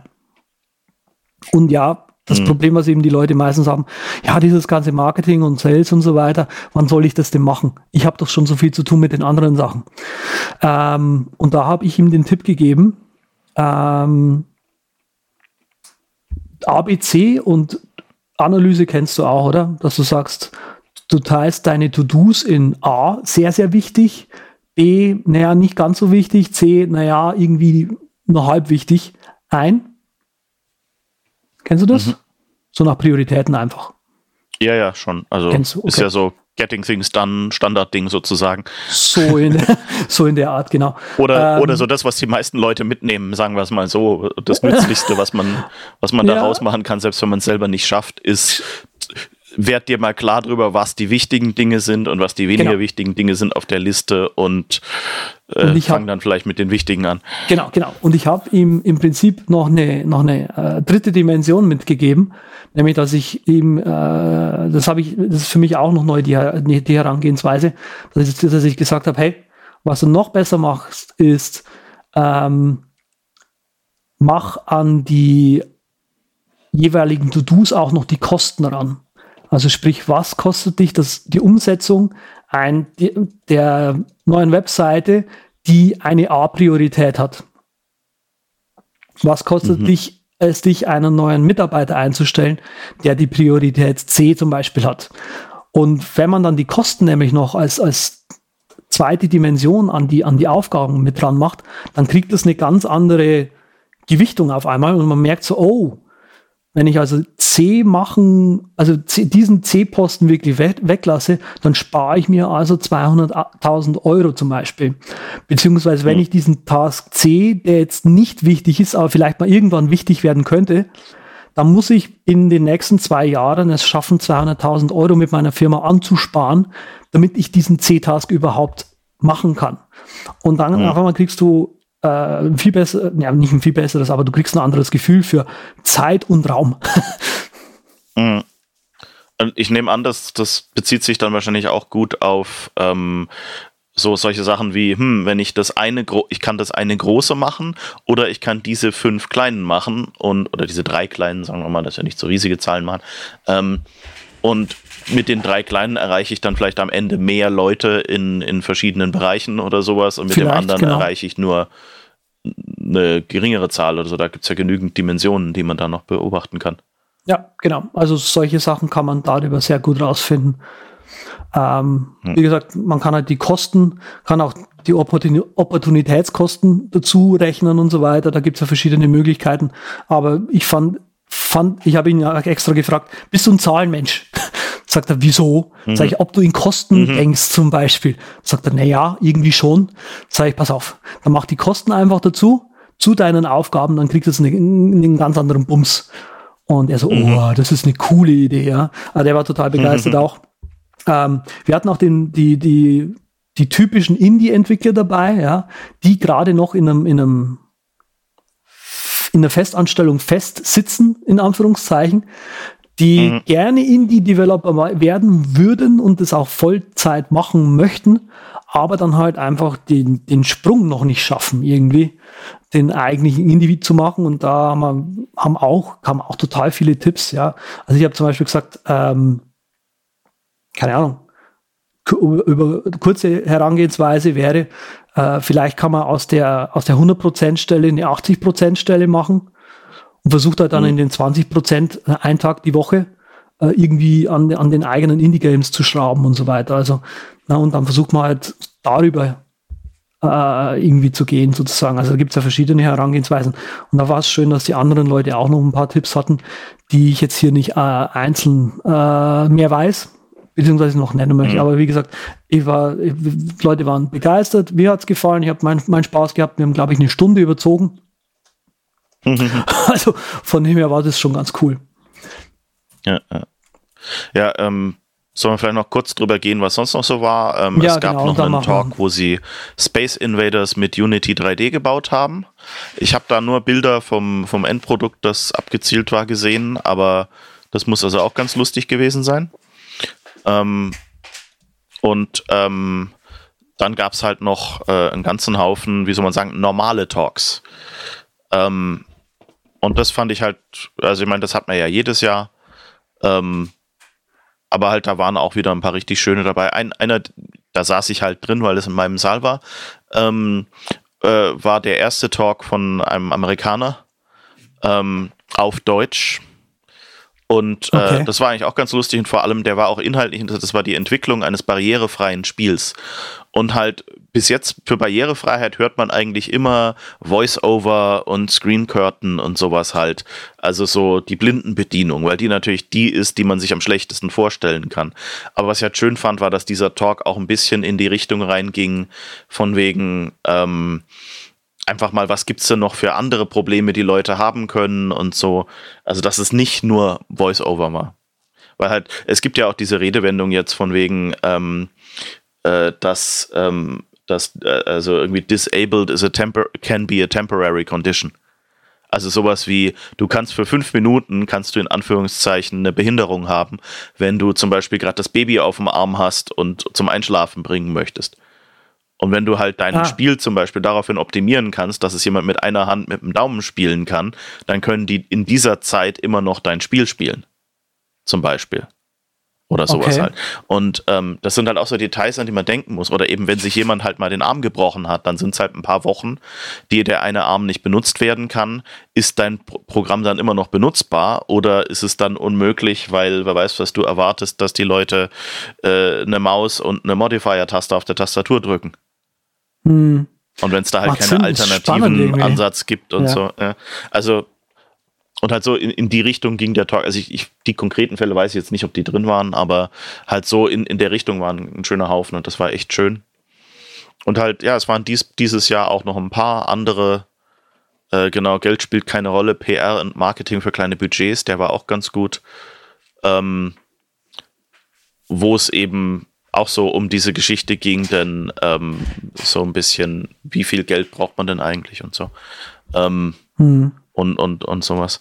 Die Ähm, war ja bei mir noch halt drin, ne? Mhm, Die, die das kann Dame. sein, ja. Die hatte auch den, den Talk genau vor deinem. Ja, ja, Workshop. deswegen sage ich das jetzt. Also ich habe das gesehen, dass sie sich für, oder mir hat man gesagt, dass sie sich für mich angemeldet hat. Und wie sie reinkam, Mhm. ich so, ich glaube, du wirst dich hier langweilen. sie so, wieso denn? Sag ich, Mhm. naja, weil ich mit den Leuten eigentlich nur Business Model Canvas mache. Sie so, was bitte? Ich so, mm, Mhm. mm, na gut, vielleicht kann, magst du doch bleiben. Und die, die, Ja, es die gibt, ja- das ist ja immer, ähm, äh, bei, bei Programmierung sieht man das, also sehe ich das zumindest immer klarer. Da gibt es halt beim, äh, du kannst ja Programmierer für so viele verschiedene Sachen sein. Du Ja. kannst Programmierer sein, der die Chips für Fernbedienungen programmiert, also so wie dieser Embedded so Chip, der für Mhm. sowas benutzt wird. Du kannst Programmierer sein, der User Interfaces baut, wo du äh, im Verhältnis riesige Rechner hast, die halt irgendwie Gigabytes von RAM haben und sowas und ähm, du kannst aber auch Programmierer für, wer weiß was, Industrieroboter sein, die zwar schon einen ziemlichen Umf im Prozessor haben, aber wo es halt dann um so Sachen geht wie äh, verhindere, dass du dem Typ, der am Bedienungspult stehst, mit dem Roboter eine wischst oder sowas. Weißt du? Ähm, Ja. Also es gibt einfach Programmieren kann so viel sein, das ist wie Schreiben. Und ähm, du, deshalb heißt es natürlich auch, wenn du in eine neue Firma kommst oder so, du kannst so viele Dinge ähm, gibt es zu wissen und so viele verschiedene Themenbereiche, dass du in einem Themenbereich nie mit dem was zu tun haben gehabt haben kannst und Mhm. trotzdem der absolute Experte in dem anderen Bereich bist. Einfach Ja. weil es so viel gibt. Weißt du, ein Romanautor hat ganz andere Anforderungen ans Schreiben und an, an das als ein Dokumentationsautor. Romanautor geht es darum, dass es interessant klingt, dass du viel Wortvariationen benutzt und sowas. Das ist der Tod in Dokumentation, weil wenn du Wortvariationen benutzt, dann wissen die Leute nicht, ist das jetzt ein anderes Wort, weil es ein anderes Konzept ist, das hier eingeführt wird? Oder ist das dasselbe Ding, das zwei Seiten vorher ganz anders hieß? Oder Ja. sowas halt. Und da hast du ja eine Struktur, wo du den Leuten möglichst äh, klar sagen möchtest, diese Schritte sind passiert. Dagegen als, Au- als, als Romanautor wird es dann interessant, wenn du ein paar Sachen ein bisschen verschlüsselt nur so nebenher erwähnst und dann haben die Leute sie gehört und irgendwann später, wenn es dann wirklich relevant wird, sagst du, ah, da hat er mich gut reingelegt, das hat er vorher gesagt, aber ist, ähm, ich habe schon gar nicht mehr geglaubt, dass das ja auch noch eine Möglichkeit ist. Hast du, hast du irgendwie noch andere Lieblingstalks gesehen? Achso, sorry, wenn ich da jetzt das, das Ähm, ja, ja, nee, nee, nee. War, war mit dem Gedanken eh gerade fertig, passt gut. Okay, ähm, super. Ja, ich. Ich habe diesmal Glaub nicht so viel mitbekommen ja. irgendwie. ich war ja Hm. meistens auf dem Zimmer.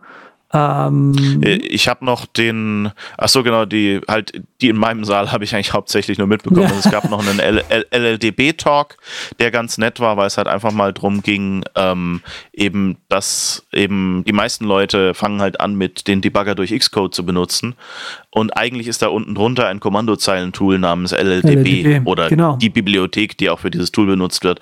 Und ähm, das heißt, du kannst eben äh, da kannst du noch, noch viel fortgeschrittenere Sachen machen, wie eben du kannst einen Breakpoint erst nachdem ein anderer Breakpoint passiert ist, ausführen lassen. Wodurch du zum Beispiel, wenn du einen Fehler hast, der in einer häufig aufgerufenen Funktion passiert, aber halt nur in dem Codepfad, wo eine andere Funktion es aufruft, dann kannst du halt wirklich einen Breakpoint diese Sache reinschreiben und dann trifft, da wird der auch wirklich nur in dem Fall, also wenn, wenn der Befehl ist vielleicht sowas wie zeichne das aktuelle Fenster neu. hm, und aber eben du willst ihn nur, wenn ah. er in dem und dem Fenster passiert und nur nachdem, wer weiß was, ein Objekt gelöscht wurde. Und dann kannst du halt Breakpoints setzen, die einfach nur als Markierung fungieren, dass jetzt es okay ist, den späteren Breakpoint auszulösen. Und lauter solche kleinen Tipps waren da halt drin. Cool. Ähm, das ist jetzt nur der, den ich im, im, Prinzip täglich benutze. Jetzt nicht in LLDB, sondern in, in uh, C-Line, AppCode, so diesen anderen IDEs, die das halt als GUI-Feature sogar eingebaut haben. Okay. Ähm, aber halt, das ist unter der Haube halt alles einfach nur Befehle, die an LLDB geschickt, geschickt werden. Und das mhm. war also ein, ein schöner Talk so von der Programmierersicht her.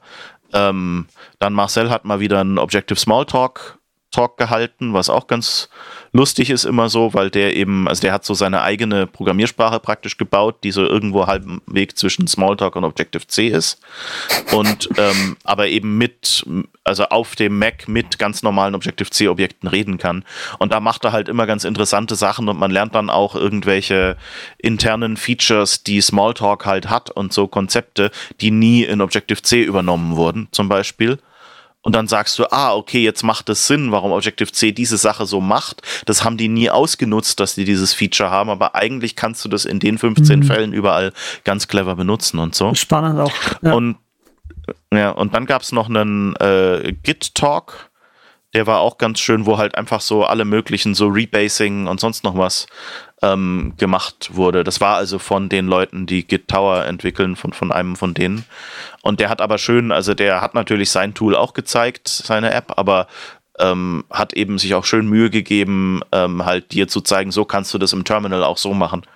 Mhm. Der Unterschied war dann halt gelegentlich, dass er halt gesagt hat, hier diese fünf Befehle machst du im Terminal, dann geht es. Und hier musst du die Textdateien editieren und sowas, wenn okay, du die Sachen machen möchtest. Bei, bei uns gehst du einfach mit der Maus hin, ziehst den einen Commit in der Liste auf den anderen, dann passiert genau dasselbe.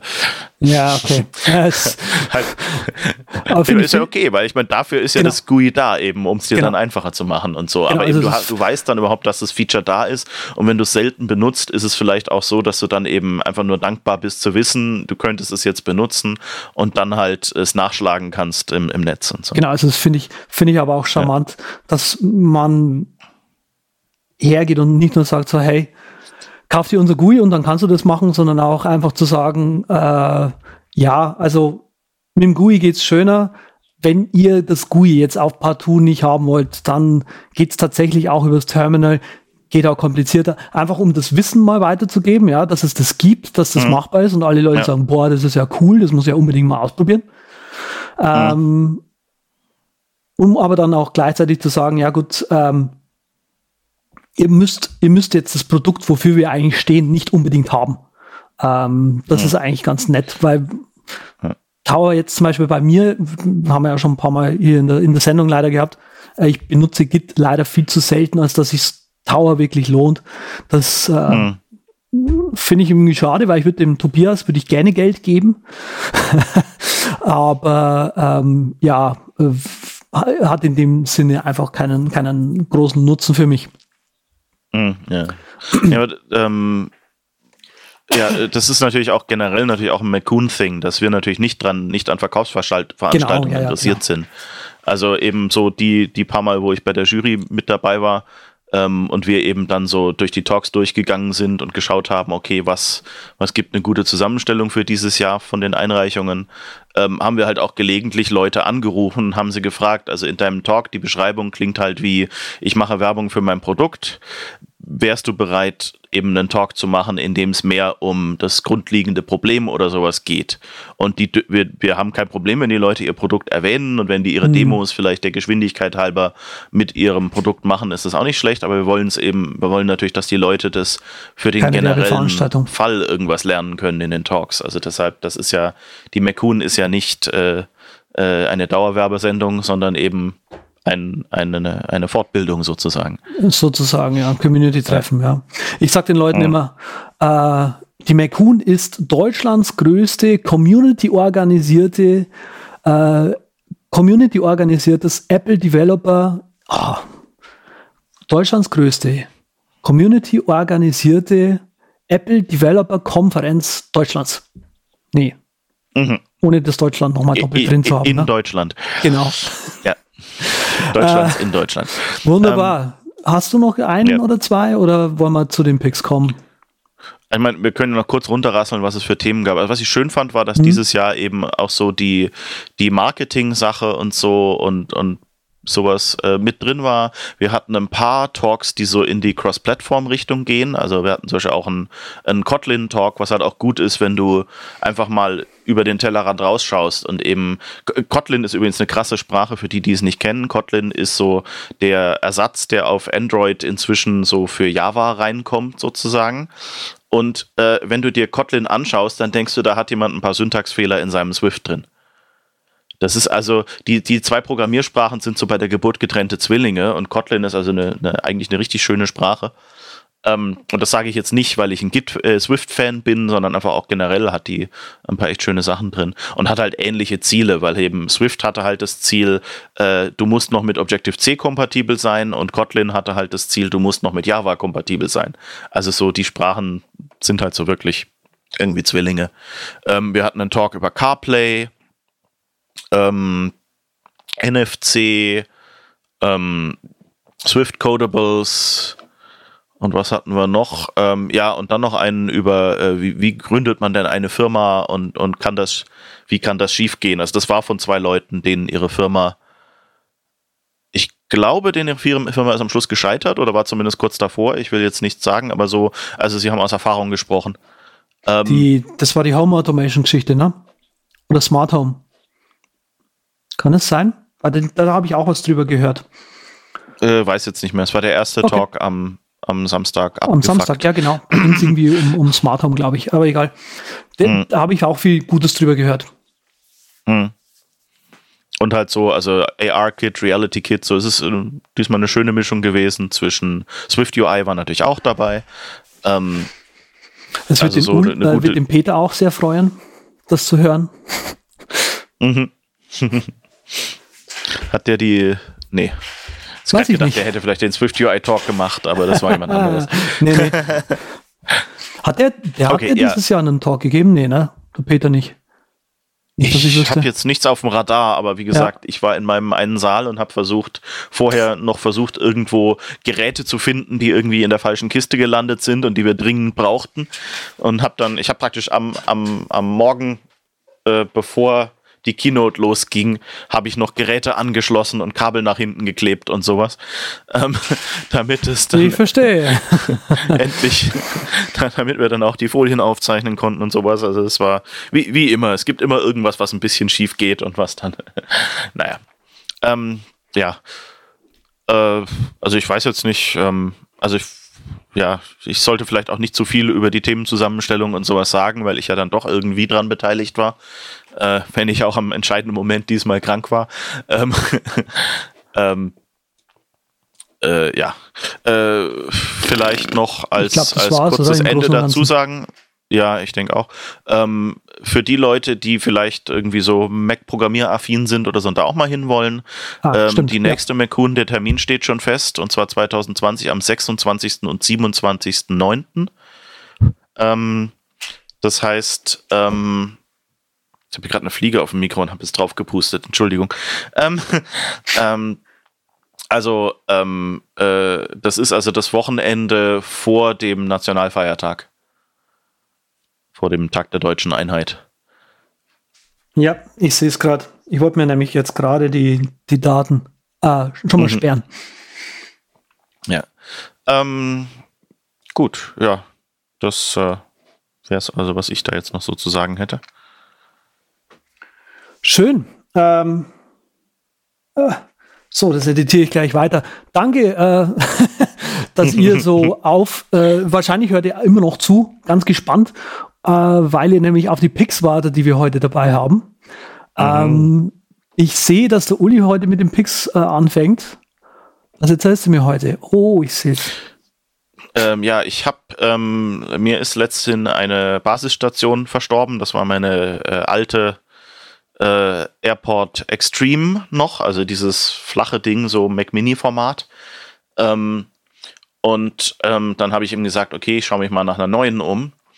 Und äh, da meine Wohnung eh immer so zwei Basisstationen gebraucht hat bis jetzt, und vielleicht merkt ihr jetzt schon, dass ich das in der Vergangenheit sage, was passiert ist, ähm, habe ich dann gesagt, okay, ich kaufe mir irgendwo, Apple macht ja eh keine Basisstation mehr, also kaufe ich mir jetzt mal so eine Fritzbox, von denen, da hatte ich ganz früher mal eine und die hat eigentlich ganz gut funktioniert. Ähm, und dann habe ich eine gefunden und die war so 70 Euro, was also so, ich glaube, die Hälfte oder sogar nur ein Drittel von so dem üblichen Preis von der Apple-Basisstation war. Ähm, und aber eben Fritzbox weiß man ja, sind, sind Qualität und haben auch ein paar nerdige Einstellungsfeatures und so. Ähm, und dann habe ich mir die also bestellt. Das ist die Fritzbox 4040. Ähm, und ähm, diese ganz einfach, die kann einfach nur die ganzen neuen WLAN-Standards und hat irgendwie noch USB-Anschlüsse, dass du einen Drucker oder einen USB-Stick für Speicher oder sowas dranhängen könntest. So für ein Webshare oder so. Äh, äh, Network Share meine ich. Äh, viel mehr macht das Ding nicht. Und ähm, hab, ist eben gestern angekommen und ich habe es dann angestöpselt und plötzlich stelle ich so fest, hm, ich habe guten Empfang am einen Ende der Wohnung, ich habe guten Empfang am anderen mhm. Ende von der Wohnung ich bin immer noch im Fritzbox-Netzwerk. Ich habe nicht irgendwie auf das andere Netzwerk umstellen müssen. Ähm, ja, also deshalb ist das hier mein Pick, weil ich mit dem Ding also durch meine äh, stahlarmierten Betonwände komplett durchbomben kann. so, okay. so für, für, für die Erklärung. Ich habe mal gedacht, ich hänge an dieser einen Wand, hänge ich, äh, schlage ich einen Nagel rein, um was aufzuhängen ja, ne, ne, ein Whiteboard, so, also wollte ich Dübel reinmachen und so. Und dann bin ich mit diesem Metalldetektor-Ding da rangegangen an diese Wand und habe gesagt, okay, wo sind denn da Kabel, dass ich jetzt nicht gerade voll in ein Kabel reinbohre? Die ganze Wand hat gepiepst. Das ist alles Stahlarmierung. Also ich, ich lebe praktisch in einem Faradayschen Käfig. Und, ähm, und halt diese Basisstation schafft es vom einen Ende der Wohnung in die andere rüber zu strahlen. Ähm, ja, und ist eben recht modern und Fritzbox ist jetzt nicht jetzt so diese super Usability wie Apple, aber ähm, halt äh, immer noch schön übersichtlich und so. Und wenn du ein bisschen von Netzwerk weißt, dann ist es auch ganz gut äh, zu benutzen. Ich weiß, also ich kann die Fritzboxen auch nur loben, äh, die sind echt super. Ich habe ja auch eine Fritzbox unten drunter, also ich quasi direkt hinter das Modem in Anführungszeichen, was ja quasi von deinem hm. ISP zugewiesen. So habe ich auch gemacht. Genau, äh, und da hängt dann im Prinzip alles dran. Ähm, und die Fritzbox, weiß ich jetzt nicht, ob sie Fritzbox 4040 ist, die kostet äh, 72,99 hier bei Amazon, wie sie verlinkt ist. Wer mit einer gebrauchten mhm. zufrieden ist, kostet sie nur 65 Euro. Mhm. Ähm, und ja, ich bin da echt, also wie du auch, äh, total zufrieden. Ich wohne wohne zwar nicht in einem Faradayschen Käfig, aber Stahlbeton oder Betonmauern kommt mir bekannt vor. Also die Mauer kriegt man nicht kaputt, aber dem Nagel, mit dem man versucht, was aufzuhängen. ja. Ich finde es auch immer wieder lustig, wenn hier Leute einziehen. Also es ist ja doch ein Mehrfamilienhaus hier. Mhm. Da merkt man genau, welche Leute sich vorbereitet haben und welche nicht. Ja. Mhm. So, okay, der Nagel, der Bohrer ist gleich kaputt. Und mhm. wenn, wenn jemand kommt mit weiß man gleich, okay, alles klar, mhm. die, die haben ordentliches Werkzeug Die haben gekauft. den Schlagbohrer, ja. ja, finde ich immer wieder lustig. Ja, äh, Fritzbox, wie gesagt, kann ich nur bestätigen. Äh, mein Pick für heute ähm, ist ein Mac-App heute mal. Das Mac-App heißt Mac Updater. Ähm, Mac Update kennt der eine oder andere von euch bestimmt. Das ist im Prinzip die Webseite, wo man nachschauen kann, wenn man äh, Mac-Software sucht, im Großen und Ganzen. Ähm, die haben auch ein eigenes App, mit dem man die Mac-Apps auf dem eigenen Rechner ähm, aktuell halten kann. Das Problem an Mac Update ist, das ist eine Subscription. Ich glaube, die kostet irgendwas wahnsinnige 10 Euro oder was im Monat. Also ist pervers teuer. Nur dafür, damit man seine Mac-Apps äh, aktuell halten kann. Das ist ein bisschen viel. Ähm, da kommt jetzt Mac Update ins Spiel. Schön, es funktioniert ohne Subscription. Äh, scannt die Apps auf der Festplatte, sagt euch, hier gibt es ein Update und installiert die Apps dann noch automatisch für euch, sofern es das kann, wenn da kein Installer zum Beispiel dabei ist, ja. Ähm, Kostenpunkt 10 Dollar bzw. Euro einmalig und ich kann leider nicht mehr über das App erzählen, weil es kann nicht mehr. Also äh, einfach nur äh, scannen, Updates installieren, glücklich sein. Wenn ein Major Update ist, sagt halt, hey du, das ist kein Update, das ist ein Upgrade. Ähm, willst du das wirklich installieren? Man kann einzelne Versionen äh, ignorieren und so weiter. Also pff, läuft, läuft auch im Hintergrund, wenn man es will. Also sind unter der, unter der Haube sind schon noch mehr Features da. Allerdings das, was, wofür man es braucht, nämlich die Apps, alle möglichen Apps, ja, und jetzt nicht nur Mac App Store Apps aktuell zu halten. Ähm, ich habe das jetzt vor, habe das schon länger auf der Abschlussliste, äh, Kaufliste gehabt. Ich habe es mir jetzt endlich mal gegönnt und ich bin halt auch begeistert. Hm. Ja, es sieht auch okay aus. Ich muss sagen, es, äh, es sieht ein bisschen, wie soll man sagen, macOS 10.0 aus. Also so, es hat ja. noch diese Ränder und sowas. ähm, ich hätte so, zumindest so die List View einfach mal rechts und links noch an die Seite gezogen für die äh, 32 extra Pixel oder sowas. Aber an sich, also es ist relativ ordentlich so, also ähm, es ist jetzt nicht verwirrend oder sowas. Also es ist eine, eine gute, wenn auch ja, nicht ordentlich. herausragende UI. Richtig, es ist funktional. Und ich komme aus der Lightbox nicht mehr raus. Okay. Ähm, die, die, die, Webseite muss also noch ein bisschen überarbeitet werden. Ja, das Oder vielleicht, vielleicht ist das jetzt auch, weil ich jetzt gerade hier auf Firefox bin. Vielleicht haben die nur in Safari getestet. Kann sein. Ähm, also ich bin ja. auch in, in, in, nee, in Chrome ist es das gleiche. Ich kriege die App-Bilder mhm. einzeln angezeigt. Was so ein bisschen komisch ist, dass die Settings im gleichen Fenster sind und gleich daneben. Das ist so ein bisschen komisch, aber pff, okay. Mhm. Irgend, irgend, irgendwie einen Tod muss man ja sterben, ne? Mhm. Ähm, und die haben also ihre eigene Datenbank, wenn ich das hier richtig lese? Die haben eine eigene Datenbank, ja. Und was hm. ein bisschen schade ist, ich weiß nicht, ob man das den Settings ansehen kann. Doch, man kann es in Settings ansehen. Wenn du unten siehst bei Privacy, da steht Upload App Version Info.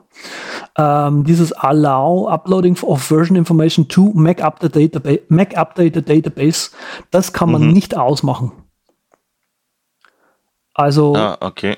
was so ein bisschen schade ist, weil ich mir tatsächlich gerne nicht denen meine privaten Daten senden müssen. Aber dann kommt halt so eine Warnmeldung, so, ja, also wenn du das nicht machst, dann funktioniert die App halt nicht mehr so ungefähr.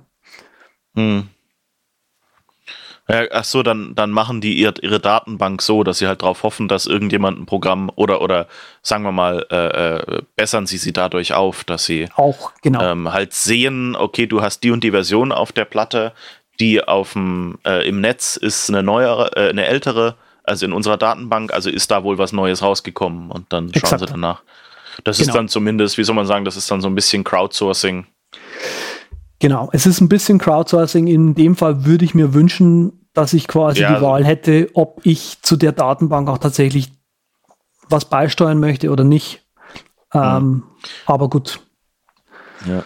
Muss man vorher mir vorstellen, als, als Softwareentwickler könnte das auch ein bisschen doof sein, wenn dann immer die Beta-Versionen, die du selber gebaut hast, für dich plötzlich in denen ihrer Datenbank landen oder sowas. Ja. Eben, also von dem her, äh, ja. Das ist allerdings Aber das gut, einzige ja, also Manko. nützlich. Mhm. Dankeschön. So, dann wären wir am Ende der Sendung angekommen. Peter war mhm. heute nicht mit dabei. Ich hoffe, ich hoffe, ihr habt ihn nicht zu all, allzu sehr äh, vermisst. Falls doch, dann schreibt ihm doch bitte eine Nachricht auf Twitter. ähm, ansonsten danke, dass du heute auch Zeit hattest. Wir sind beim nächsten Mal wieder dabei. Wie gesagt, wenn ihr uns äh, Wünsche mitteilen wollt über Sendungen oder eine Spende oder irgend sowas, dann kommt doch einfach auf der Webseite dort vorbei oder schaut im Telegram-Chat vorbei. Einfach eine Nachricht dort hinterlassen und wir kümmern uns drum. Bis zum nächsten Mal wieder. Tschüss. Miau.